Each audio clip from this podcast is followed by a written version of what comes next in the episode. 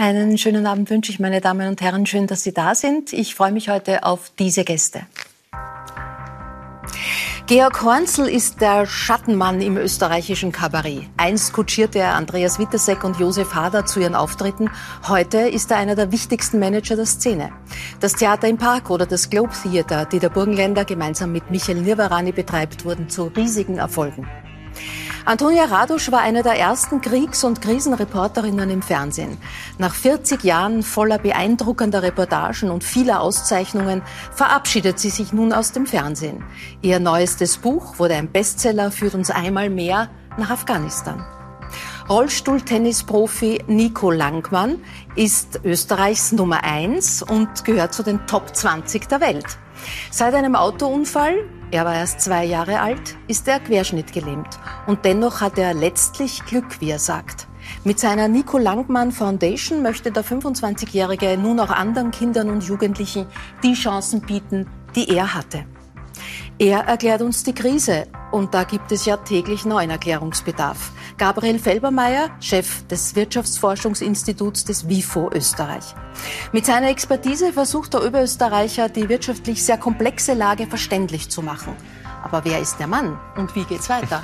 Herzlich willkommen. Das sind heute meine Gäste. Schön, dass Sie sich die Zeit nehmen, dass Sie da sind. Herr Felbermeier, Sie sind äh, zurzeit ähm, nahezu Stammgast in den Nachrichten oder Diskussionssendungen, um uns durch diese Krisen, komplexen Krisenzeiten äh, zu begleiten. Wie reagieren die Menschen eigentlich auf Sie? Mit konkreten Fragen können Sie auf der Straße gehen, ohne ständig Rede und Antwort zu stehen? Ich werde natürlich immer wieder erkannt und äh, immer wieder mh, hm, kommen die Leute auf mich, auf mich zu, mhm. machen eine Bemerkung, bedanken sich auch. Ja.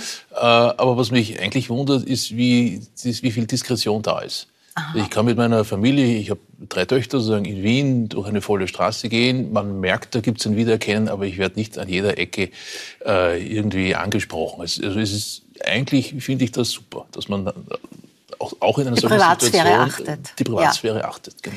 Äh, wie geht's weiter? Wäre eine sehr komplexe Frage. Antonia Radosch kennt zu dieser Frage ein Sprichwort aus dem Nahen Osten, das da lautet: Erfahrene Propheten warten die Ereignisse ab. Das meinen Sie wahrscheinlich. Ja. ja.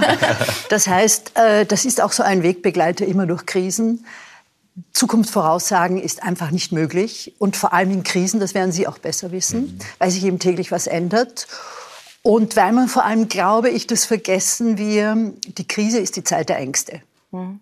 Und die Angst ist etwas sehr Irrationales und jeder von uns reagiert ganz anders drauf. Deswegen ist es mhm. sogar rückblickend manchmal sehr schwierig, Krisen zu beurteilen. Mhm. Und zu sagen, äh, Irak, äh, Afghanistan, das war mal so und so, das dauert auch immer sehr lange. Mhm. Gutes Sprichwort? Naja, also äh, als Motto, nicht anwendbar. Ja, genau. Als, als, Motto kann ich das jetzt nicht ans Wirtschaftsforschungsinstitut ja. fragen, aber es stimmt natürlich. Aber vielleicht muss man zwischen Krisen und Krisen unterscheiden. Es gibt diese lang anhaltenden Krisen. Ich sage mal, wir wissen seit zehn Jahren eigentlich, äh, dass es knapp wird am Arbeitsmarkt, äh, dass mhm. die Kohorten, die auf den Arbeitsmarkt drängen, klein sind, dass große Kohorten in Rente, in Pension gehen. Und das ist auch eine ganz andere Art von Krise. Die, die ist gut verstehbar, die kann man gut prognostizieren äh, im Vergleich zu dem, was jetzt irgendwelche Kriegsherren in Afghanistan oder im Kreml aus einer Laune heraus vielleicht äh, mhm. entscheiden. Ähm, oder was äh, an kurzfristigen Fehlern passiert im Management des Unternehmens, das gleich große Konsequenzen hat. Ich glaube, da muss man gerade unterscheiden. Antonia, äh, wenn man an so vielen Krisen und Kriegsschauplätzen war äh, wie Sie, wo Sie ja auch viel über das Leben im, im, im Elend, auch in Armut mhm. gesehen haben, wie sehr treibt Sie auch der Gedanke nach einer gerechteren Welt im wirtschaftlichen Sinne um? Ich glaube, die treibt im Moment ja jeden um. Das heißt, wir haben wahrscheinlich auch eine Art Trendwende, habe ich den Eindruck. Wenn ich also ähm, sehe, was sich in Europa abspielt, dann habe ich den Eindruck, dass die Leute doch mehr jetzt das Wort Gerechtigkeit, wie geht's weiter, zu, zu, mhm. zu wenige, zu reiche Leute und so weiter, das ist irgendwie bei uns angekommen. Aber es stimmt natürlich, was Sie gesagt haben. Ich glaube, der Kriegsausbruch ist etwas, was wieder ganz was anderes ist. Mhm. Und äh, das ist aber auch etwas, was die Politik in Europa, wenn man das jetzt so beurteilen kann, äh, ohne jetzt zu sehr in die Zukunft zu gehen, sehr aufpassen muss, dass es keine Gewaltausbrüche gibt. Mhm. Weil das merkt man in Kriegen schon. In dem Moment, wo eine Gewalt ausbricht, gibt es sofort Gegengewalt, geht sofort, sofort alles mhm. drunter und drüber. Und das ist, ich glaube, der große Unterschied. Äh, Europa ist in der Krise, aber nicht im Krieg. Mhm. Das heißt, Jedenfalls, wenn wir Szenarien, wo wir sagen, ist, äh, kann gar nicht sein, die haben Sie erlebt. Gerd, du wolltest mal Volkswirtschaft studieren. Mit welcher Idee und warum wurde daraus nichts? Die Idee war die, dass ich mir wirklich, das haben wir wirklich so gedacht, ich wollte haben, also ich bin ein Freund der egalitären Gesellschaft. Also einer Gesellschaft, wo die Abstände zwischen Arm und Reich und zwischen den Möglichkeiten, einen gewissen Entwicklungsweg äh, zu gehen, von der Schule weg, äh, gegeben ist. Und da hat mir Schweden gefallen. Und da haben wir gedacht, okay, wir brauchen aber Wirtschaftswachstum. Also so haben wir so 16-, 17-Jährige gedacht, wir brauchen Wirtschaftswachstum. Und wie kannst du dann quasi den Unternehmen die Möglichkeit geben, zu prosperieren? Mhm. Und wie erklärst du dann aber den Unternehmen auch, dass sie einen gewissen Teil ihres Erfolges in die Gemeinschaft einbringen? Mhm. Und damit ich dann nicht als, wie soll man sagen, damit ich dann quasi aus der Härte des Marktes heraus argumentieren kann, wollte ich diesen Weg gehen. Mhm. Da war ich aber in der, auf der WU ziemlich allein mit der Idee. bin dann Unternehmer geworden. äh, werden wir gleich anschließen, aber Nico, zuerst Spitzensportler, der du bist, die müssen immer wahnsinnig fokussiert sein. Äh, ähm, kriegst du mit, verfolgst du, was passiert? Wie, als Jüngster am Tisch, wie sehr äh, stimmt dich das auch äh, pessimistisch? Stimmt, ich muss es äh, Vertreter von meiner Generation sein, oder? nein, nein, nur von dir selbst. Nur von dir selbst. ähm, na, also ich hoffe, dass man, auch wenn man sozusagen einen Fokus auf, auf einen Sport hat oder auf, auf wie auch immer irgendwas im Leben, dass man trotzdem die Augen offen behält für solchen fundamentalen, wichtigen Sachen, wie eben zurzeit gerade umgehen. Also äh, da ist der Tennissport dann sozusagen oft schnell einmal zweitrangig, weil es ist mhm. ein Spiel, wo wir gegeneinander spielen wenn man sich dann Geschehnisse in der Welt anschaut. Mhm. Apropos Spiel, wenn du nicht am Tennisplatz bist, spielst du mit deinen Freunden gerne auch ein Kartenspiel, das ihr selber kreiert habt. Ja, ja das stimmt. Ja? ja. Und ja. ich habe aber gehört, dass da sozusagen zum Teil dieses, äh, dieser Kreation ist, dass ihr 30 Prozent der Zeit spielt und 70 Prozent diskutiert, wie man die Spielregeln besser formulieren muss. Hat jemand sehr gut, schon, äh, sehr gut recherchiert. Ähm, ja, nein, ich, äh, das, das stimmt. Wir sind eine sehr äh, wie sagt man, äh, sehr genaue äh, Spielgemeinschaft, würde ich mal sagen, die da äh, auch ganz, wie es am Spitzensportler wahrscheinlich auch passt, äh, ganz äh, sehr zielstrebig und äh, auch das sehr viel zu ernst nimmt. Mhm.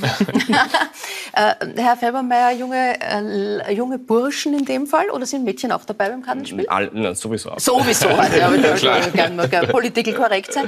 Äh, die die Spielregeln ständig hinterfragen, weil sie sagen, für unser Spiel passt das so nicht mehr ganz. Mhm. Mhm. Ist das nicht das, was wir auch dringend brauchen? Tja. Dass wir nicht nur äh, den Deckel auf den Druckkochtopf äh, heben, ständig irgendwelche Löcher stopfen, sondern uns viel grundsätzlicher fragen, so wie es die Antonia Radosch auch gerade erzählt hat, aber wie wollen wir zusammenleben? Mhm. Wie kann das alles funktionieren und passen die Regeln für unser Spiel noch? Ja.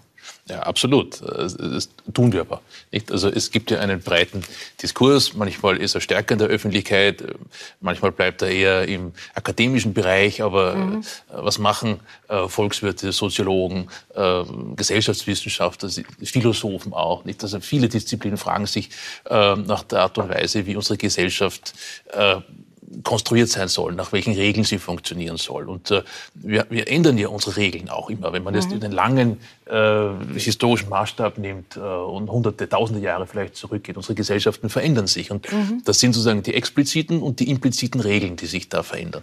Und da gehört natürlich das Wirtschaftsleben dazu. Nur äh, natürlich ist das Wirtschaftsleben jetzt nicht ein Kartenspiel, dass man so en passant spielt und wenn man es nicht spielt, ist, ist nicht schlimm. Äh, wir müssen sozusagen alle Regelveränderungen mhm. immer sozusagen am offenen Herzen durchführen. Äh, die Wirtschaft muss ja weiter funktionieren. Und wir haben ein Wirtschaftssystem, das in vielerlei äh, Dysfunktionalitäten steckt. Nicht? Wenn wir den Strommarkt aktuell anschauen, der funktioniert mhm. tatsächlich mhm. nicht.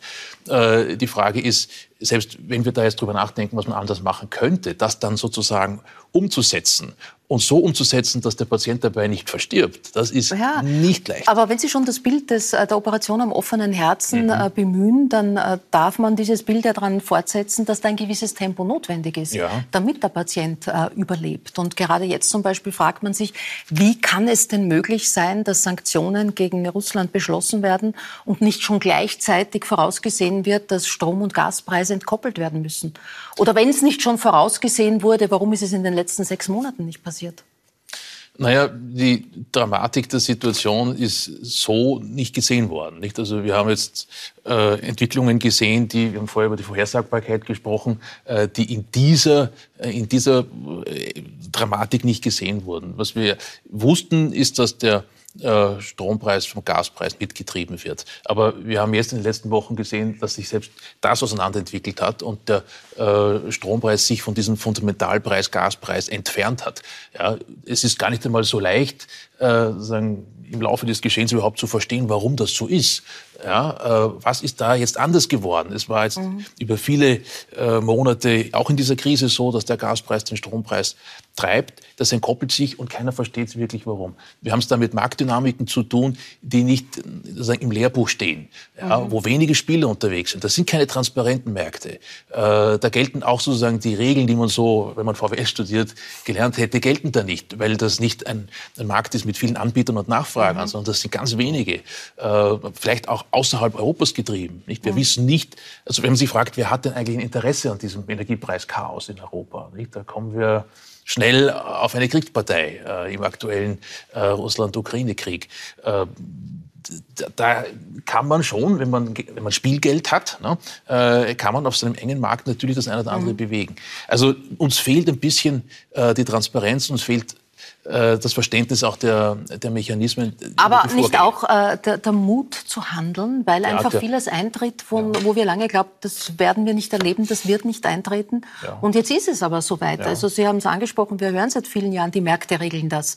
Jetzt merken wir, dass die Märkte es nicht mehr regeln und stehen ein bisschen wie der Zauberlehrling davor, dass wir es nicht, den Geist nicht mehr in die Flasche kriegen. Also die Märkte, das ist so, so, etwas, das nie stimmt. Nicht? Wir haben es mit sehr speziellen Märkten zu tun. Der Strommarkt, der Gasmarkt, das mhm. sind sehr spezielle spezielle Märkte mit wenig Spielern, äh, dann können wir einen anderen Markt nehmen, also nicht den Markt für Lebensmittel. Der funktioniert ganz anders. Da haben wir unglaublich viele mhm. äh, sozusagen Spieler, Produzenten und Nachfrager und eine reiche Kette an, an, an, an sozusagen in, in, der Lieferkette, ganz viele Mitglieder und so weiter. Das sind sehr unterschiedliche Märkte. Deswegen zu sagen, der Markt richtet es, das stimmt nie.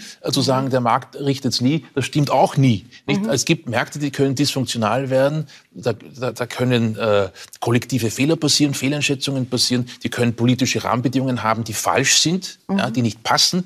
Ähm, und irgendwann einmal, wenn man sozusagen äh, Fehlentwicklungen zulässt und in der Tat nicht früh genug stoppt, aus verschiedenen Gründen, weil man es nicht sieht oder nicht kann, dann können es dramatische, mhm. äh, Momente, kann es dramatische Momente geben wie jetzt. Mit der Gier kriege ich sie alle, sagt der Teufel. Ja. Stimmt das? Ja, ja, und das ist sicherlich ein, eine Aufgabe sozusagen der klassischen Ordnungspolitik, die wir auch seit 100 Jahren in den Hörsälen unterrichten, dass der Staat eben Regeln machen muss. Wir brauchen einen starken Staat, der Regeln macht, an die man sich halten muss mhm. äh, und die dann auch verhindern, dass es so etwas gibt wie Marktmachtmissbrauch dass ein einzelner Spieler, der eine Monopolsituation hat, sich brutal bereichert an den anderen. Das sehen wir, nicht? Also Russland setzt seine Monopolmacht mit aller Brutalität ein äh, und kann mit diesem, mit diesem Eingriff äh, den europäischen Energiemarkt äh, sehr viel mehr erschüttern, mhm. als viele, ich inklusive, äh, im März für möglich gehalten haben. Äh, jetzt ist die eine Idee, was, was muss alles passieren, damit wir unser Leben, wie wir es kennen, äh, beibehalten und fortführen können. Die andere Idee ist natürlich auch zu sagen, müssen wir nicht einfach auch auf ein anderes Leben uns einstellen. Äh, Reduktion, Verzicht, alles so, so unsympathische Worte, gerade in dem Wirtschaftssystem, in dem wir leben. Ja. Wie, wie, erzählt man das den Jungen, die, die so selbstverständlich damit aufgewachsen sind?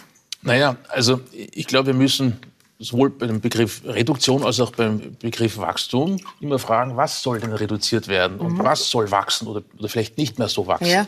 Äh, und was wir sicherlich nicht in der Weise fortsetzen können, ist, dass der Ressourceneinsatz immer wächst und wächst und wächst. Mhm. Nicht? Wir müssen es schaffen, äh, dass wir äh, den Ressourceneinsatz absenken und gleichzeitig aber dabei unseren Wohlstand nicht massiv reduzieren. Und das geht natürlich ohne Änderungen von Lebensstandards nicht so leicht oder nicht Lebensstandards, sondern Lebensweisen nicht so mhm. leicht. Man, äh, man wird möglicherweise in, in 10, 15 Jahren ähm, ein anderes Mobilitätsverhalten haben, ja, wenn das Fliegen teurer wird, wenn wir die CO2-Preise wirklich ernst nehmen. Das heißt aber nicht, dass es den Menschen schlechter geht, sondern dass wir uns anders organisieren, dass sozusagen der Nutzen oder das Freizeitverhalten sich sozusagen den, den Rahmenbedingungen anpasst. Ähm, und das wiederum äh, kann etwas sein aus dem, aus dem Marktgeschehen, da interessiert mich jetzt der Unternehmer, aber wo das Marktgeschehen sozusagen mithelfen kann, weil mhm. neue Produkte, neue Dienstleistungen auf den Markt kommen werden, äh, die auch Nutzen herstellen für uns Konsumenten und Verbraucher, ohne äh, dass der Ressourcenfußabdruck so Aber darf man nicht einfach auch sagen, es wird uns vielleicht schlechter gehen? Ja, doch, das müssen wir jetzt im, im Kriegszusammenhang sogar wirklich sagen. Nicht so, so, ein Krieg in der Mitte von Europa, der äh, zu harten Bandagen führt, zu Sanktionen und Gegensanktionen führt, der macht uns ärmer. Ja, das ist, ich glaube, da braucht man gar nicht dran, äh, drüber streiten. Äh, das ist so. Die Frage ist, wie man diesen Schock äh, sozusagen gestaltet. Wir können ihn so oder so verteilen. Nicht? Also manche können einen solchen, eine solche Last schwerer tragen als andere. Da brauchen wir einen sozialen Ausgleich jetzt. Mhm. Ähm, wir können auch etwas in die Zukunft verschieben. Da kann der Staat helfen. Wir sagen, wir verschulden uns vielleicht ein bisschen stärker als geplant, um die Schmerzen nicht alle heute zu haben, sondern über die Zeit zu verteilen. Also wir können ein bisschen damit umgehen, aber äh, Fakt ist, das macht uns mit Sicherheit nicht reicher. Das kann, kann man garantieren.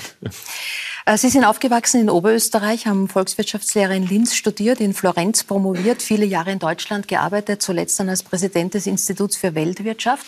Ähm, Georg hat vorher erzählt, was seine Idee von einem möglichen Wirtschaftsstudium war. Mhm. Was war denn Ihre? Wer oder was hat Sie inspiriert? Geschichte war ja auch ja, ein Thema. Ja, genau. Also ich habe, das war irgendwie äh, eine Mechanik der Geschichte, nicht? Also so sehr marxistisch eigentlich. Was, mhm. was, was treibt äh, unsere Welt, nicht? Und äh, äh da sind natürlich ökonomische Gesetzmäßigkeiten wichtig. Man sich fragt, warum ist die Sowjetunion zusammengebrochen? Das war eine sozusagen Jugenderfahrung von mir. Das hat sehr viel mit Ökonomie zu tun mhm. gehabt und andere Großreiche die entstehen oder verfallen. Das hat sehr viel mit, mit Ökonomie zu tun. Und auch im Kleinen spielt Ökonomie eine große Rolle. Auch sozusagen auf der Mikroebene einer Familie nicht, oder eines Haushalts.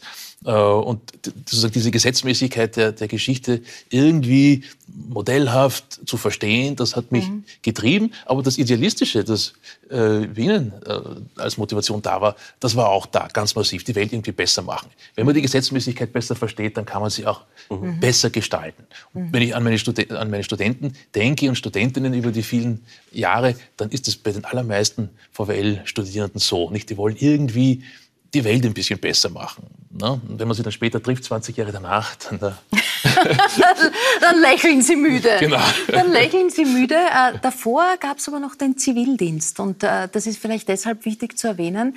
Äh, den, äh, den haben Sie in einem Jugendwohnheim für straffällige Jugendliche gemacht. Und mhm. da gab es ein durchaus ähm, entscheidendes Erlebnis für Sie, was Ihre Sicht und Ihre, Ihren Antrieb betrifft. Ja, weil man, weil man da, als, als wenn man aus einem wohlbehüteten Elternhaus kommt, ich bin jetzt in die katholische Schule gegangen, habe da maturiert und dann wird man plötzlich so hineingestoßen in das Elend. Damit meine ich nicht so sehr das materielle Elend, das auch, mhm. aber auch sozusagen psychische Verwahrlosung. Nicht? Also die Jugendlichen, die da, die da in diesem Jugendheim gelebt haben, äh, die kamen natürlich aus Elternhäusern, das konnte ich mir gar nicht vorstellen. Und wenn man als Zivildiener macht man alle möglichen Sachen, äh, mit diesen Jugendlichen zum Beispiel lernen, sie auf Lehrprüfungen, also sie Lehre machen, auf Prüfungen vorbereiten, aber auch Hol- und Bringdienste. Mhm. Nicht? Und dann in die Wohnungen der Eltern zu gehen und mit den Eltern den Pass des, des Jugendlichen suchen. Ne?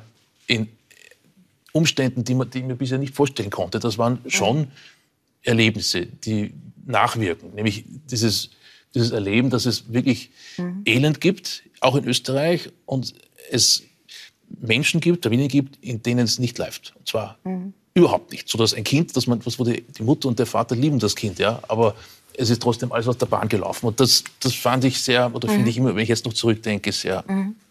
beeindruckend. Äh, danke, dass Sie uns mit großer Besonnenheit durch diese Krisen begleiten. Denn das scheint mir ja auch besonders wichtig zu sein. Die richtigen Worte zu finden, ist wahrscheinlich nicht immer ganz, ganz einfach, oder? Ja, das gelingt auch nicht immer. Ne? Ja.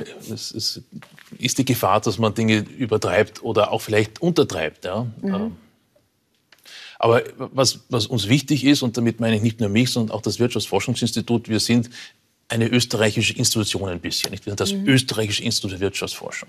Äh, und es ist schon auch unsere Aufgabe, äh, diese großen Schwankungen, nicht, äh, von der großen Depression bis zum Himmel hochjauchzen, ne, ein bisschen zu glätten. Mhm. Ne, weil es ist typischerweise eben nicht ganz so schlimm, wie es manchmal gedacht mhm. wird, aber auch nicht ganz so toll, wie man es manchmal sieht. Nicht? Und das, vielleicht ist das mit Besonnenheit gut beschrieben, dass man diese, diese Stimmungsschwankungen, die es einfach gibt, so, in der Öffentlichkeit ein bisschen zu glätten. Äh, Antonia, wie findet man die richtigen Worte, wenn man Unbeschreibliches erlebt? Jedes Mal äh, muss man sie selbst suchen. Jedes Mal, jeden Fall muss man sie suchen. Und ich glaube, dass ähm, wahrscheinlich, das finde ich interessant, was Sie sagen, weil das ist auch sehr oft in Kriegssituationen so, dass die Vorstellung von Kriegssituationen ist, der Journalist lebt da jetzt 24 Stunden im, Hagel, im, im, im Schusshagel und ist bedroht. Aber das ist nicht so. Es ist eigentlich sehr viel Graues. Das heißt, es ist eigentlich nie so schlimm, wie man sich das vorstellt, sich selbst vorstellt, bevor man hinfährt. Weil man ja das alles mitnimmt und hört, mhm. wie dramatisch das alles sein kann. Und man findet eigentlich überall, das hat mich immer auch in Afghanistan und bei allen Reisen extrem beeindruckt, auf der ganzen Welt ist die Gnade und Barmherzigkeit gleich verteilt. Das heißt, Sie können in einem afghanischen Dorf Leute finden, die Ihnen völlig selbstlos helfen, sich für Sie einsetzen. Der Fahrer riskiert sein Leben, damit Sie auf den richtigen Ort, an den richtigen Ort kommen. Und auf der anderen Seite natürlich Gefahren und Risiken etc. Äh, ich habe immer auch die Erfahrung gemacht, und das ist wahrscheinlich das auch, was Sie gemeint haben, manchmal ist die schlechte Lösung die einzige Lösung. Mhm. Das heißt, man bemüht sich ständig um irgendwelche Lösungen. Man, man muss in ein Dorf kommen, man muss irgendwie eine Gefahrensituation überstehen, man muss aber auch diese Langweile überstehen. Das heißt, in einem Hotel manchmal tagelang sitzen, es geschieht nichts, man weiß nicht, was der nächste Tag bringt.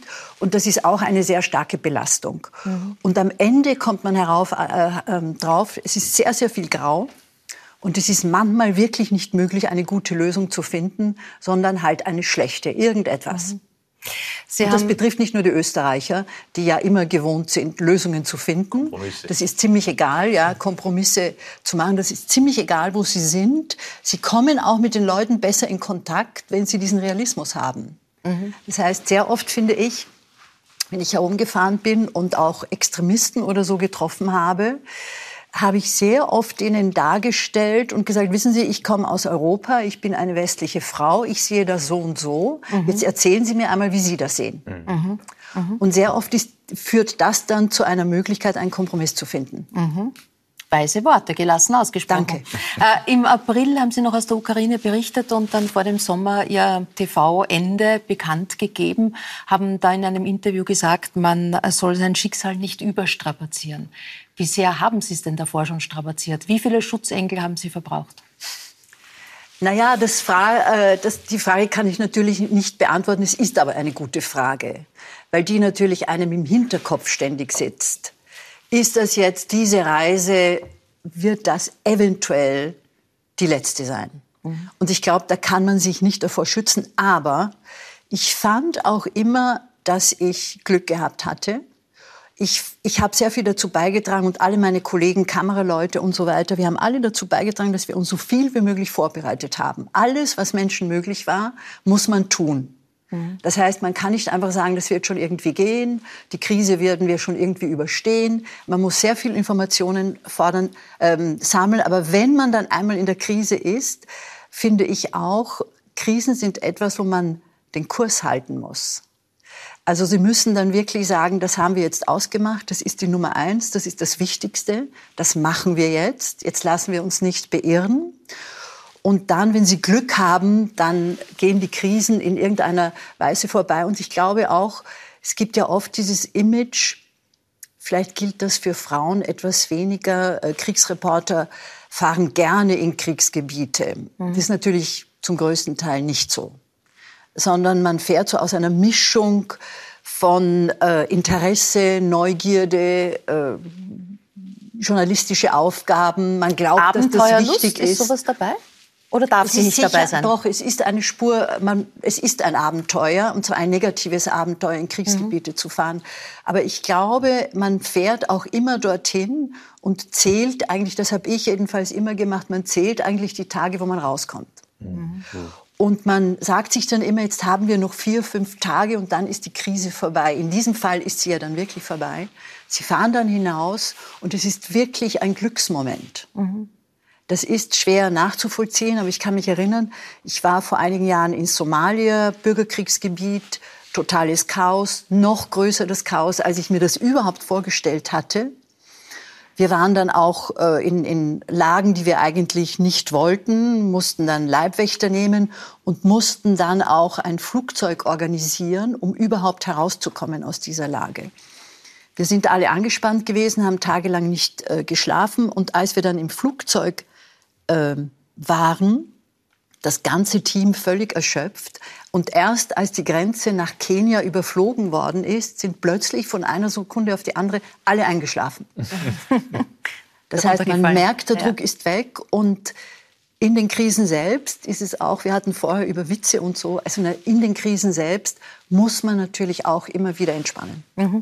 Äh, Georg, wir besprechen erst heute alles, was du nicht wurdest und dann das, was du bist. Also du wolltest Volkswirtschaft studieren, du wolltest aber auch Entwicklungshelfer werden. Ja. Wenn du äh, die Antonia Radusch so reden hörst, ist es, ist es dieses, diese Melange, die dich da inspiriert hat, dieses bisschen Abenteuerlust, das Altruistische, das Helfen wollen, aber auch die fernen Länder bereisen? Mir, mir hat mehr diese Ungerechtigkeit, ich würde ich würd irgendwie einen Teil meines, meiner Möglichkeiten einbringen, um diese Ungerechtigkeit, die es auf der Welt gibt, äh, auszugleichen und mir einzubringen. Und ich habe dann irgendwann einmal vor Jahren jetzt mit einer, äh, kenne mich nicht so gut aus, Nonne, also einer App, die, ich weiß nicht, die am Kloster vorsteht, gesprochen, die halt mit deren Nonnen als Entwicklungshelferinnen tätig sind weil ich gesagt habe, wie belanglos kommt mir meins vor, was mhm. ich da mache, gegen das Existenzielle, mhm. das die machen oder sie, sie machen. Und welches Risiko sie eingehen, um uns quasi zu reflektieren und uns sichtbar zu machen, in welchen Ungleichheiten und welchen Elenden die Welt ist. Mhm. Das ist ja ganz wichtig für unser politisches Handeln in, im Westen. Und die hat mir dann gesagt, das hat mir ein bisschen getröstet, dass dadurch, dass es, dass diese Nonnen wissen, dass sie quasi wieder zurückgehen können in den Westen und in diese Behütetheit können Sie das Risiko eingehen, hinauszugehen. Und dann habe ich immer für mich die Entschuldigung zurechtgelegt, dass ich einen Beitrag leiste hier. Aber ich finde, vielleicht mache ich es noch. Ah ja. Ich weiß nicht. Noch nicht ausgeschlossen. Aber, aber Nonne denk, werden, oder? Ich, nein, ich denke denk wirklich nach darüber, wie du gehört hast, wie man gehört hat, wie Unternehmen oder der Unternehmenswachstum in Asien und, und, und, das wissen Sie alles besser wie ich, beigetragen hat, dass Millionen, Milliarden von Menschen aus dem Elend in ein bisschen, bisschen besseres Leben gegangen sein. Und das ist etwas, wo die Wirtschaft sehr wohl einen Beitrag geleistet hat. Gleichzeitig bin ich für den äh, starken Staat und bin total dafür, dass wir jetzt in der Krise, die wir haben werden, in den Wertediskussionen, die jetzt kommen werden, ein demokratisches Miteinander haben und dass diese Frustrationen, die auf uns zukommen, nicht zur Frustration des politischen Systems führt. Mhm. Aber um es zu sagen. Also das war so meine Motivation. Vielleicht mhm. mache ich es noch, vielleicht mache ich es als Unternehmer, vielleicht unterstütze ich auch nur so Initiativen oder bewundere sie auf jeden Fall. Also ich bin genau. irrsinnig froh. Bewundern ist schon mal ein guter Ansatz ja, für alles. Das kann Die Bewunderungsfähigkeit ist nicht verkehrt. Ja. Antonia, apropos bewundern, wir dürfen äh, ein paar Eindrücke ähm, aus der vergangenen Arbeit von Ihnen zeigen. Um die Mittagszeit begann dann die afghanische Regierung, Einheiten aus dem ganzen Land um Kabul zusammenzuziehen. Diese Einheiten sollen die afghanische Hauptstadt beschützen vor einem eventuellen Angriff der Mujahedin.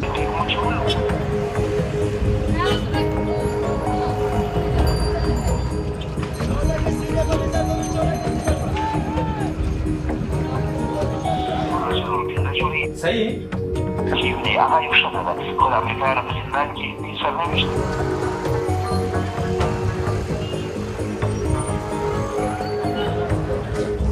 Hallo. Very nice to meet you.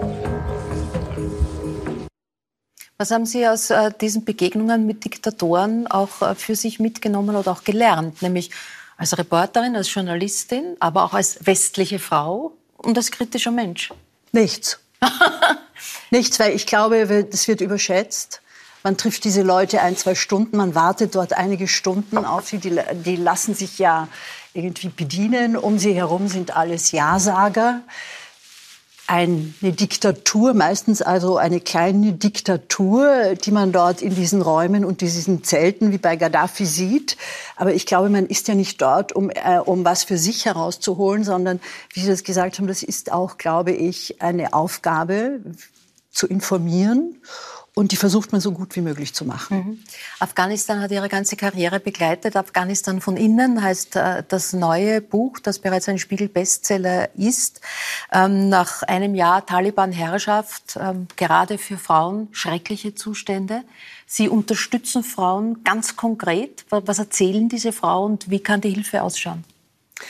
Mein äh, meine Ansicht war immer, die Taliban oder auch Putin oder wie immer sie auch das sehen, sind unsere Feinde, aber die Afghaninnen sind nicht unsere Feinde. Und ich glaube immer, dass der Kontakt mit der Zivilbevölkerung, egal was ist, aufrechterhalten bleiben muss. Weil das sind die zukünftigen Menschen, die bestimmen werden. Junge afghanische Frauen werden vielleicht in 10, 20 Jahren die sein, die dort die Ministerinnen und die Präsidentinnen stellen. Daher glaube ich, dass es sowas wie eine Zivilgesellschaft gibt. Ich glaube übrigens auch in Afghanistan, egal wo wir sind, das ist interessant, diese Konzentration auf die Wirtschaft. Man ist mehr als nur Konsument. Und selbst in Afghanistan sind die Frauen ja nicht nur Konsumenten, sondern sie sind auch Frauen, die was gelernt haben. Äh, es gab immer in der afghanischen Gesellschaft Gruppen von Frauen, die sehr unabhängig waren. Aber da ging es, geht es nicht nur ums Überleben. Also und sehr oft habe ich den Eindruck, wenn man außerhalb von Europa ist, wo das Überleben ja um einiges schwieriger ist, äh, dass es da die Leute ja natürlich essen müssen und, und ihre Familien versorgen, aber man lernt auch auf seinem eigenen Kompass einzustellen, es geht um mehr als nur ums Essen. Und dieses Gefühl habe ich manchmal, wenn ich hier bin, man vergleicht ja immer. Und vor kurzem war ich in einem Schwimmbad und da kam eine Frau auf mich zu und sagte zu mir, äh, das ist ja alles schrecklich hier, jetzt hatten wir die Covid-Krise, jetzt haben wir diese Gaskrise. Und ich fand, das war wirklich sehr berührend, wie sie mit mir geredet hat. In meinem Hinterkopf aber dachte ich mir, die Frau redet, als wäre sie in der Hölle, würde sie in der Hölle leben, aber im Grunde genommen, nach dem, was ich vergleichen kann, lebt sie in einem Paradies. Mhm. Und dieser Vergleich ist eben immer im Hinterkopf. Und das ist das Bereichende bei mhm. diesen Reisen, dass man andere Realitäten sieht. Mhm. Äh, Ihre äh, Karriere als, als Krisen- und Kriegsreporterin war, es gibt heute einige, aber nicht viele, Sie waren jedenfalls eine der ersten, haben aber, und ich glaube, das hat sich zugetragen hier im OF-Zentrum, das MEDI. Das MEDI, genau. Wie hat sich das MEDI äh, äh entwickelt äh, zu der äh, Krisen- und Kriegsreportern im deutschsprachigen Raum. Reiner Zufall. Reiner Zufall. Reiner Zufall. Also ich glaube überhaupt, dass sehr viel mehr von Zufällen abhängt, als man mhm. glaubt. Also ich glaube, mhm. man hat eben nicht alles im Griff, weder in der Wirtschaft noch in der Politik. Äh, ich habe auch, glaube ich, gelernt, relativ schnell mit diesen Unsicherheiten zu leben. Äh, dass nicht jede Reportage klappt, dass man zehn Projekte hat und eines funktioniert, dass man dem Erdogan ein Jahr lang nachläuft und dann kriegt man das Interview, weil in diesem Moment möchte er ein Interview geben oder man kriegt es nicht. Oder man kriegt das Gaddafi-Interview in einem Tag, weil es Dinge gibt, die man selbst nicht bestimmt. Und das fand ich auch eine große Erfahrung. Das ist eigentlich, dass man das Leben so nehmen muss, wie es ist. Und Kriegsreportagen vielleicht auch aus der Mischung aus Neugierde, aber ich habe es auch oft einfach so genommen, wie es war. Mhm. Ich habe oft auch nicht fahren können. Ich habe sehr viel Reportagen nicht gemacht. Viele sind misslungen in letzter Minute. Und die einigen, die gelungen sind, glaube ich, ist einfach, weil bei 40 Jahren kommt so einiges zusammen. ähm, zur Ausrüstung äh, gehört nicht nur eine Schutzweste, die sehr schwer ist und die entsprechende Ausstattung, ähm, sondern auch, ähm, äh, habe ich gehört, dass Sie, bevor Sie in fremde Länder gefahren sind, auch in Krisenregionen, sich erkundigt haben, welche Witze man sich dort erzählt. Warum das? Kommunikation ist meiner Auffassung nach außerhalb von Europa oder überall alles. Wenn Sie mit den Leuten in irgendeiner Form kommunizieren könnten und sei es nur über Witze, dann haben Sie schon einen Draht mit ihnen. Und es war ähm, eine der Dinge, die ich immer gelernt habe und habe mir das dann aufgeschrieben auf Kurdisch, auf Persisch, auf egal welcher Sprache, habe ich mir immer aufgeschrieben. Habe das erste, was ich den Übersetzer gefragt habe, wie heißt das in deiner Sprache? Ich spreche kein Kurdisch oder kein Persisch. Ich bin nur eine dumme Journalistin. Und sobald ich das irgendwo gesagt habe, gingen die Gesichter auf. Also Witz ist auch eine Art der Kommunikation, die extrem international ist. Und vor allem bei Afghanistan ist es so, das glaubt man nicht, ein Land 40 Jahre im Krieg, Elend, sehr viele Witwen. Wir vergessen das ja mhm. immer. Mhm. Krieg heißt Witwen, die sehr viele Kinder haben, die nicht wissen, wie sie die ernähren sollen. Und diese extrem harte Situation, glaube ich, hat immer auch, egal wo das ist, dazu geführt, dass man auch irgendwie Witze gemacht hat. Georg, die Kraft des gemeinsamen Lachens ist ja durchaus auch ein Antrieb für deine, für deine Arbeit in, in so vielfacher Tätigkeit. Was kann das Lachen alles? Nämlich äh, weit über den Moment hinaus. Ähm, welche Wunder hast du da schon erlebt? Es gibt diesen wunderbaren, äh, diese Vergemeinschaftung. Mhm. Also ich, ich, ich, kann das nur, jetzt sage ich mal, Lukas Resetaretz oder an irgendjemanden, an den Sie denken, den Sie mal irgendwann uns gesehen haben und das erste Mal sowas wie Kabarett oder Lachen gesehen haben. Und das Tolle daran ist, und das ist in Österreich was Spezielles, oder Sie haben mir das halt erzählt vorher, es ist nicht nur in Österreich so, äh, dass ganz verschiedene Menschen sich und, und Lachen ist ein, ein, ein Gefühlsausdruck, mhm. den kann ich nicht intellektuell steuern. Ich meine, wir können es, aber dann merkt jeder, ich lache über den Chef, mhm. über meine Witze, die sind schlecht. da lacht man nicht viel. Und dieses Lachen ist was Eruptives, geht über das Gefühl hinaus und führt zu einer Vergemeinschaftung. Mhm. Und das ist wirklich berührend, wenn du dann vor 100 Leuten oder 500 Leuten oder 1000 Leuten Leute über was lachen hörst, was eigentlich so noch nie in der Gesellschaft vielleicht gesagt wurde oder so gedacht wurde oder formuliert wurde, aber du merkst diese Gemeinsamkeit mhm. und die dann quasi über alle sozialen Schichten, oft über alle Altersgruppen und das gefällt mir an diesem österreichischen Kabarettbegriff, mhm. der sich ja nicht so wie in Deutschland aus meiner Sicht zwischen Kabarett und, und Comedy und zwischen dem und dem, sondern es ist ein Volkstheater. Mhm. Und dieses Volkstheater, wo unterschiedliche Menschen hingehen und es kann Gemeinschaft bilden. Und mhm. das hat man schon vor 30 Jahren vor Social Media getaugt, mhm. taugt man jetzt noch so mit Social Media genauso. Und das taugt mir. Und das, das ist ja so, das ist ein bisschen diese Idee, merke ich gerade mit dem schwedischen Modell, mit dem wir sind, auch mit, dem Idee, mit der Idee zur Entwicklung, oder ich weiß gar nicht, ob man so sagt, zu, zu Ländern, in denen quasi die soziale Entwicklung, die wirtschaftliche Entwicklung aus gewissen Gründen blockiert ist, dass das, dieses Gleichheitsgefühl, mhm. dieses, dieses mhm. Gefühl, wir sind halt Menschen, die da herumkrabbeln und, und mhm. unser gutes ja, Leben suchen, ja. das kann Humor. Äh, ich habe es interessant gefunden, dass die Publikumsgröße mit 100 äh, Zuschauer ja. begonnen, jetzt gerade in deiner Aufzählung. Das war, weiß Gott, nicht immer so, wenn, wir, wenn wir an die Beginne denken. Du ja. bist heute vieles. Du bist Künstleragent, du bist Veranstalter, du bist Theaterbetreiber, Herausgeber, Produzent. Du beschäftigst heute über 50 Mitarbeiter. Warst am Anfang absolut eine One-Man-Show. Und begonnen hat eigentlich es damit, dass ein, ein, ja, ein beherzter Südburgenländer das ist für dich heute noch eine ganz äh, wichtige Kraftquelle, äh, einen Auftritt vom Andi Wittersegger, was, glaube ich, damals ja. in Fürstenfeld organisiert. Ja. Du bist einfach hin und hast gesagt, ich möchte. Genau, und habe noch eine Flasche Calvados mitgebracht. Ah, ja. Also wir, wir im Burgenland dürfen eine Calvados, müssen wir sagen, Art Calvados. Ja. Und das war irgendwie in einer ganz schieren Flasche, aber ein wunderbarer Schnaps und habe den Andi quasi probiert zu überreden, dass er nach Fürstenfeld kommt. Mhm. Da war ich aber schon früher in Kulturvereinen, habe ein Buch rausgegeben zwischen Fruchtwasser und Leichenschweiß, habe irgendwie mit meinen Onkeln und Freunden in Guckmirn Konzerte, was zu SDS, Opus und der Uli Bär war einmal bei uns, der hat dann sogar die wollen, das war uns ganz, da waren wir ganz erbost, dass der wirklich die volle will. Na, und so komme ich aus dem, und der Andi ist dann gekommen, irgendwann im Juni, das war wirklich wie in einem Western, äh, da war es irrsinnig warm, alle waren im Freibad, da gibt's nämlich einen 10-Meter-Turm in Fürstenfeld, und äh, anders wie in Stinaz, und dann bist du... Oh, das hat die feine Klinge. Thomas. Und, und dann ist es so, dass da, und ich habe mir mein Studium damit verdient. Ich war ja zwei Jahre lang Bauhilfsarbeiter. Mhm. Weil als Bauhilfsarbeiter hast du mehr Geld verdient wie bei der Post oder bei irgendwas. Mhm. Und da habe ich als Bauhilfsarbeiter neben meinem Studium Geld mhm. verdient. Und dann habe ich quasi bin ich mit Plakaten für den Andi Wittersek mhm. nach, nach äh, Salzburg gefahren. Und dort, wie die Sal in Salzburg die Plakate aufhängt, vielleicht kommt das sonst in den Recherchen vor, habe ich den gefragt, Berner, wer bist du? Und mhm. der sitzt da in einem kleines Theater in Schalmoos, auf der Hauptstraße. Und ich sage, ich bin der Georg Hansl. Und ich sage, wer bist du? Und er sagt, der ist der Josef Hader. Mhm. Und dann ist der Josef und ich sind dann das erste Mal am nächsten Tag. Und er hat gesagt, fährst du nach Wien zurück? Ja, kann ich mitfahren. Mhm. Und dann sind wir miteinander nach. Wien zurückgefahren. Und ich glaube, es war wirklich so, jetzt übertreibe ich ein bisschen, aber es stimmt, ich bin dann sieben Jahre nicht mehr ausgestiegen vom Auto oder eher. Mhm. Nur ja. zum Spülen. Das heißt, äh, du hast die beiden, Andi Wittersek und ja. Josef Hader, waren am Beginn ganz lang zu den Auftritten begleitet, ja. hast die organisiert, hast sie auch kutschiert im Auto.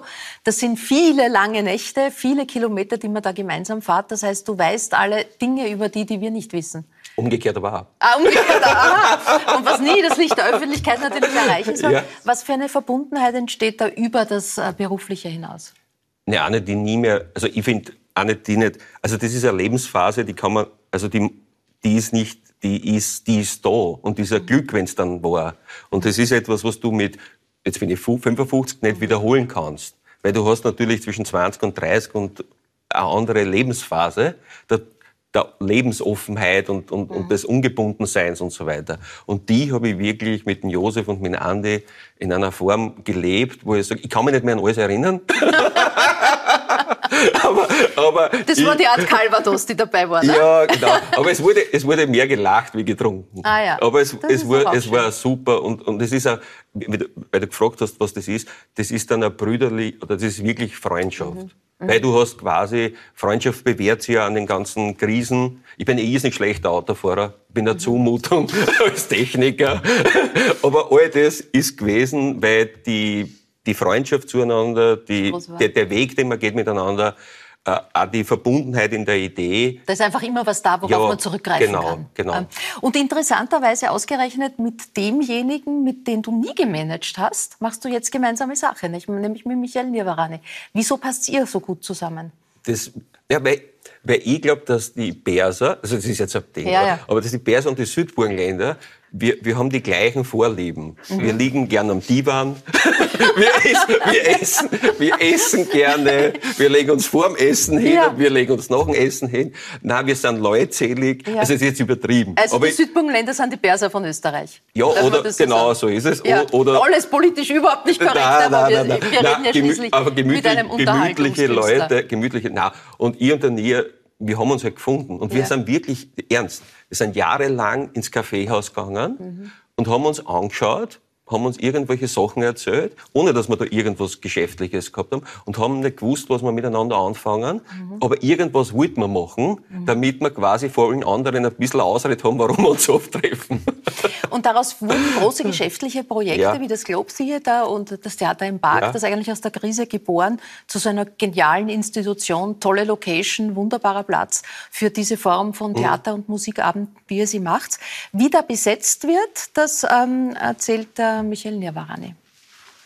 Da muss man kuratieren natürlich. Das, es hat bei uns ganz strenge, ja, ganz strenge Regeln streng, gegeben. Streng, und zwar die strengste Regel, die es geben kann, alle, die abgehoben haben, wenn der Hornzel angerufen hat, dürfen spielen. Das war uns ganz wichtig. Ja. Sie haben Nein, abgehoben, Sie haben abgehoben. Aber, Sie aber es ist ja toll, dass du so viele Leute kennst. Ne? Also da, da, es ist ja, er hat auch Fremde angerufen, ja, ist das wurscht. ist ja wirklich auf der Straße Leute angeredet. Grüße, da ist ja, der Hornsel, Sie können eh nicht spielen, ich habe ein Theater. Wollen Sie spielen? Also so läuft das bei euch, es ist alles erklärt. Ihr habt äh, volle Häuser, äh, keine Subventionen. Ähm, was könnt ihr, was andere nicht können? Äh, also man braucht, um, äh, um Kunst oder Kultur und Kunst zu machen, grundsätzlich Subventionen. Das Einzige, was wir machen, ist, dass wir in einer gewissen Form uns äh, in Bereichen, die es auch gibt in dem Bereich, weil ich habe ja zwei Jahre in einem Kulturzentrum gearbeitet, mhm. zwei Drittel meiner Arbeit waren Subventionsrechtfertigungen. Da habe ich mir dann gedacht, na, ich mache jetzt was anderes äh, und bin Unternehmer geworden mhm. unter anderem.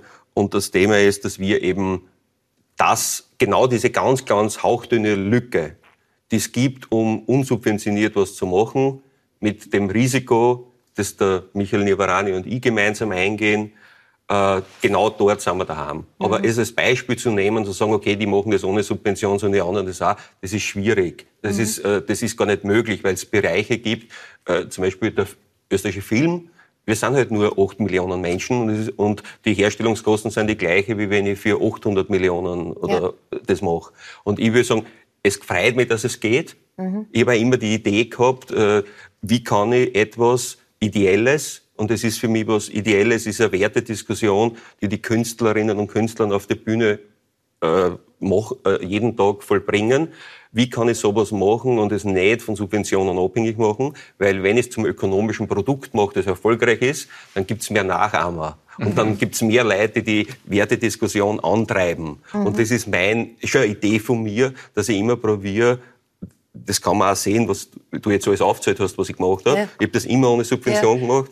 Und aus dem habe ich dann immer dieses Produkt und diese Firmen kreiert. Äh, ist Unternehmergeist etwas, was man ganz praktisch lernen kann, ohne Studium, ohne Idee, einfach dieses ja, dieser Spirit, den du ja, da gerade geschildert hast. Total, Also ich, ich würde mal sagen, die, die ganz großen Unternehmerpersönlichkeiten der Wirtschaftsgeschichte, die haben das alle nicht irgendwo in einem Hörsaal gelernt, mhm. sondern die haben das irgendwie oft in der Familie mitgekriegt, sie haben sich angeeignet, es ist aus diesen zufälligen Bekanntschaften vielleicht gekommen, die Zusammenarbeit mit einem genialen Erfinder äh, vielleicht oder mit einem genialen äh, äh, Gegenspieler oder, oder so. Nicht? Ich glaube, das, das sind eher künstlerartige äh, mhm. Persönlichkeiten als solche, die irgendwie nach dem Schema F abarbeiten, wie ein Unternehmen zu gründen mhm. ist und erfolgreich zu führen. Das Südburgenland ist bis heute dein Zuhause und eine wichtige Inspirationsquelle, haben wir schon gehört, vielfach auch für die äh, kulinarischen Genüsse, die es dort gibt. Du kannst es riechen. Ja, ich, ich bin, also zum Beispiel, jetzt im August oder Juli, wenn man da durchs Pinkertal fährt und da ist Stroh geschnitten oder Heu und du machst die Fenster auf und du, du riechst irgendwie wie Heck, wie diese Heuballen, die entgegenkommen. Ich, hab jetzt, äh, ich kann mich heute noch erinnern, wie vor 25 Jahren am Eisenberg es gekrochen hat. Also das ist, das ist Südburgenland. Und das ist wirklich so diese Sattheit, diese Ding. Ja. Das ist in Frankreich, glaube ich, auch so, weil ich in Frankreich einmal ein Foto gemacht mit lauter Heuballen. Das hat mir total gefallen. Aber der Platz, jedenfalls habe ich so gelesen, wo Antonia Radosch am besten zur Ruhe kommt, ist Kairo. Ja, das kann ich mir ja, ja gar nicht vorstellen. Da gibt es keine Heuballen. Ja, aber das ist doch eine Riesenstadt, das ist doch total crowdy und busy. Da kann man zur Ruhe kommen? Ja, das ist eben so schön. Aha. Ich glaube, dass das... Ähm, da, erstens bin ich überhaupt urlaubresistent. Also ich bin niemand, der auf Urlaub fährt und drei Wochen sich irgendwie ausspannt. Mhm. Aber ich habe doch sehr gern ins richtige Leben einzutauchen. Und in Kairo kann man das machen. Mhm. Das, da gibt es eben das Gute, das Schlechte, das Große, das Kleine. Es gibt eben alles. Und ich glaube, äh, es ist im Gegensatz zu vielen europäischen Städten, wo aber niemand dran schuld ist, eine extrem junge Stadt. Mhm. Und diese Jugend hat eine andere Dynamik, treibt das weiter, hat Ideen, hat eine Zukunft vor sich mhm. und äh, kreiert eine andere neue Welt, die wir uns vielleicht gar nicht mehr so vorstellen können. Mhm. Äh, Nico, das ist auch ein Vorteil deiner genau. Sportart und der, der, Turniere. Die bringen dich mhm. rund um die ganze Welt. Ja, absolut. Was also hast du schon gesehen? Was war der, der beste Platz to be? Ähm, das Ding ist, dass man bei Rollstuhltennis, also bei Tennisturnieren, ist man wirklich auf der ganzen Welt unterwegs, aber die Tennisplätze und die Hotels, in denen man sind, schauen eigentlich relativ ähnlich aus. Und das mhm. ist so 99 Prozent der Zeit, wo man dann auf diesen Turnierreisen seine Zeit verbringt. Aber äh, je früher man verliert, desto mehr Zeit hat man auch, Sachen anzuschauen. Und phasenweise äh, habe ich dann auch schöne Städte, wunderschöne Städte gesehen, wunderschöne mhm. Orte gesehen. Also ich fand zum Beispiel Jerusalem äh, eine sehr, sehr eindrucksvolle Stadt, wo ich ein Turnier damals extra so gelegt habe, dass ich einen freien Tag habe, bevor ich zurückfliege. Also äh, sicher ein Vorteil in meinem Alter schon so viel, also ein Vorteil von meiner Sportart in meinem Alter schon so viel gesehen zu haben. Mhm. Aber das heißt, du hast schon lange nichts gesehen, weil du hast schon lange nicht früh verloren. Bist, äh, gehörst zu den Top 20, bist glaube ich gerade Platz 16, 17 in der genau. Weltrangliste, ja. Nummer 1 in, in Österreich. Du kannst heute von deinem Sport leben. Mhm. Gab es einen Plan B? muss es gegeben haben, weil äh, es war auch nicht der Plan A, vom Sport zu leben, mehr oder weniger. Mhm. Also Behindertensport, muss ich vorstellen, ich hatte meinen Unfall im Jahr 99 äh, und in dieser Zeit, wie ich aufgewachsen bin, konnte niemand vom Behindertensport leben. Äh, ich habe halt zum Tennisspielen begonnen, weil es mir so einen Spaß gemacht hat und meine Familie gespielt hat. Mhm. Ähm, aber es war bei mir sozusagen der große Traum, mich bei diesen Paralympischen Spielen zu qualifizieren. Und ich habe im Jahr 2015 maturiert und 2016 waren meine ersten Paralympischen Spiele in Rio und habe mein Plan, während ich als Untauglicher ohnehin keinen Zivildienst oder, oder Bundesheer machen konnte, äh, sozusagen dieses Jahr für meine Qualifikation nehmen, dann Paralympics dabei sein und sagen, danke und ich werde mich jetzt im Leben orientieren. Nur ist dann im Zuge dieser dieser, äh, dieser Zeit einfach so viel entstanden. Ich habe einen Job bekommen bei Bundeswehr als Untauglicher sogar und bin jetzt sozusagen Heeressportler geworden. Einer der ersten Behindertensportler überhaupt, die ins Heeressportwesen inkludiert wurden. Mhm. Habe äh, irgendwie Partner gefunden, die von meiner, meinen, sozusagen meinem Tun irgendwie so begeistert waren, dass sie dabei sein wollen. Deswegen, äh, sozusagen ja, ich, ich wollte schon Georg um Tipps für Sponsoren bitten, aber eigentlich, glaube ich, brauchst du, brauchst du keine wesentlichen Tipps. Du hast, und das hast du immer wieder betont, du hast gesagt, du hast Glück gehabt und dass trotzdem das passiert ist, was passiert ist. Du warst nicht einmal noch zwei Jahre. Da gab es so einen Autounfall. Deine Mama hat ein entgegenkommendes Auto nicht oder zu spät gesehen. Ähm, es wurde dann relativ spät erst erkannt, dass du äh, querschnittgelähmt bist, dass das die Folge ist. Äh, es war ein Autounfall und deswegen gab es eine Versicherung, die eine Grundlage für eigentlich dein weiter, späteres Leben geworden ist, was, was ähnlich gelagerte Fälle nicht haben. Du sprichst genau perfekt an. Das ist das, warum ich auch anfangs oder warum du anfang, äh, gesagt hast, dass sozusagen ich da Glück hatte. Ja. Und das ist das, was wahrscheinlich am Anfang irgendwo irrsinnig klingt, dass mhm. der Rollstuhlfahrer sagt, er hatte Glück damit. Aber ich hatte Glück mit den Umständen, warum ich im mhm. Rollstuhl gelandet bin. Ich hatte Glück mit diesem Autounfall in dem Sinn, weil eben eine Versicherung da ist, der Unfallverursacher. Äh, die Versicherung des Unfallverursachers ist dazu verpflichtet, für alle Kosten aufzukommen, die aufgrund meiner Behinderung eben entstanden sind. Und das war eben zum Beispiel äh, der siebenjährige Nico, der unbedingt, Tennis spielen wollte mit seinem Bruder, braucht zum Tennisspielen einen Tennisrollstuhl. Mhm. So ein Ding kostet halt 5.000 bis 6.000 Euro. Mhm. Äh, und damit ich eine Stunde Tennis spiele, gleich mal so viel Geld hinzulegen für eine normale Familie ist, äh, nicht drinnen. Und deswegen äh, gründest du jetzt die Nico Langmann Foundation. Genau. Vor 25 Jahren ist das schon, schon eine, eine große Sache, muss man schon sagen, wo du eben anderen Kindern und Jugendlichen, die in einer ähnlichen Situation sind, diese Chancen geben willst, die du gehabt hast. Genau, selbstlos wie ich bin, habe ich sie die Nico Langmann Foundation genannt. Gäbe sich auch coolere Namen, aber ähm, das ist genau der Sinn dahinter, dass eben mhm. äh, ich jetzt, ich meine, ich will jetzt nicht sozusagen, dass alle Menschen mit Behinderungen irgendwie zu Behindertensportlern werden und zu den Paralympics und, und uh, dieser Leistungsgedanke ist mir eigentlich relativ egal, wenn ich so, mhm. wenn ich ehrlich bin. Es geht mir vielmehr darum, was mir dieser einfache Rollstuhl für Möglichkeiten gebracht hat. Ich konnte Tennis spielen gehen, das heißt, ich konnte am Nachmittag mit meinen Freunden aus der Schule Tennis spielen gehen. Mhm. Ich habe einen Ski bekommen, einen extra Monoski, mit dem man, das kostet auch wieder so viel Geld, mit dem ich sozusagen das Skifahren lernen konnte, wodurch ich auf den Schulskikurs mitfahren konnte, was mit zwölf Jahren irgendwie das große Highlight ist und wo man irgendwie äh, sozusagen seine ersten Erfahrungen mit Pheromonen macht, glaube ich. und äh, ich hatte ein Rad, wo ich sozusagen mit, mit meinen Freunden auf, auf Radtouren gehen konnte. Ich war aufgrund meines Tennisrollstuhls auch beim Turnunterricht dabei in der Schule. Also mhm. ich, es hat mir einfach Inklusivität oder einfach mhm. Inklusion ermöglicht. Und äh, wenn man jetzt sozusagen sich einen Fall anschaut, oder ich bin halt immer aufwachsen mit Behinderung, natürlich anderen Kindern mit Behinderung auch äh, logischerweise begegnet. Und da habe ich halt gemerkt, okay, der ist von Geburt an im Rollstuhl, äh, der hat eine Krankheit oder es gab auf der Tour, die sind beim Klettern vom Baum gefallen. Mhm. So, so, so banal wie das klingt und sitzen seitdem im Rollstuhl.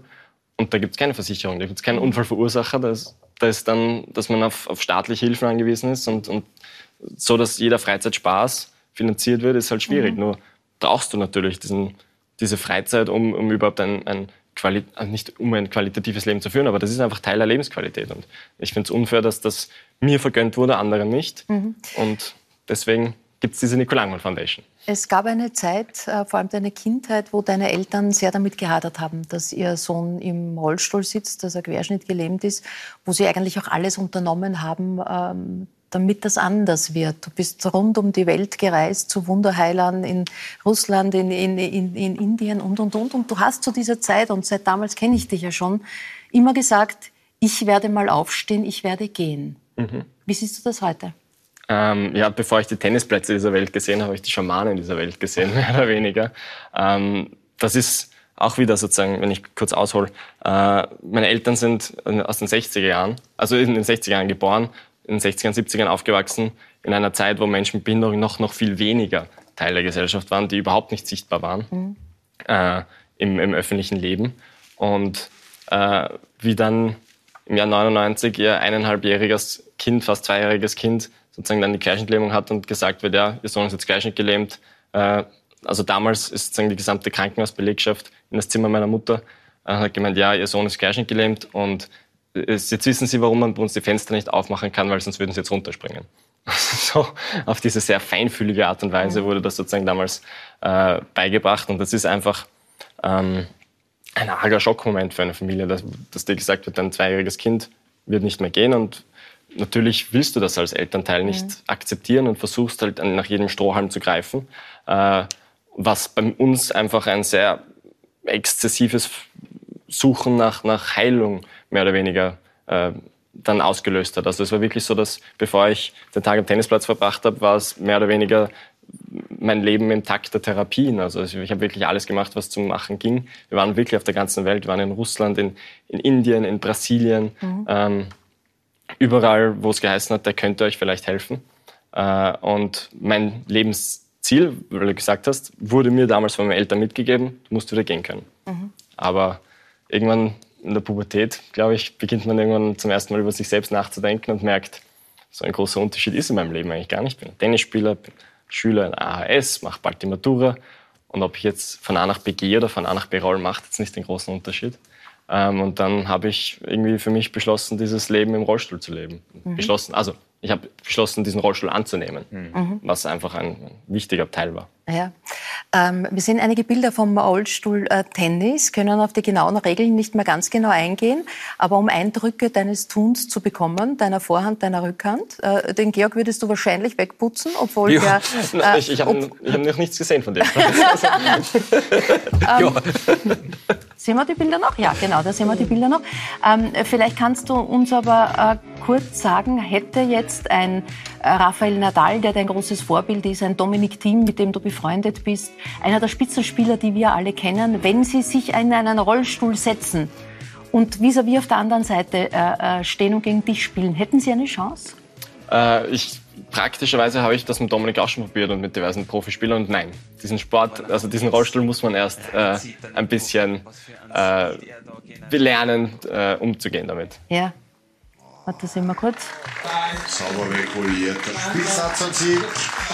Nico Langmann mit 6 zu 3 und holt sich damit zum sechsten Mal den österreichischen Staatsmeistertitel.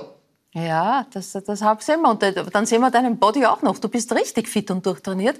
Weil dann ist, das ist ja sozusagen der, Vor äh, der, der, der Vorteil des Rollstuhl-Tennis, dass man den Oberkörper immer extrem trainieren muss. Ich glaube, das ist der, Sport von jeder, also der Vorteil von jeder Sportart. Ähm, also äh, äh, jeden Muskel, den ich noch ansteuern kann, der über meiner Lähmung liegt, der muss natürlich extra äh, trainiert werden. Auf der anderen Seite ist es mhm. wieder angenehmer für meine Physiotherapeuten.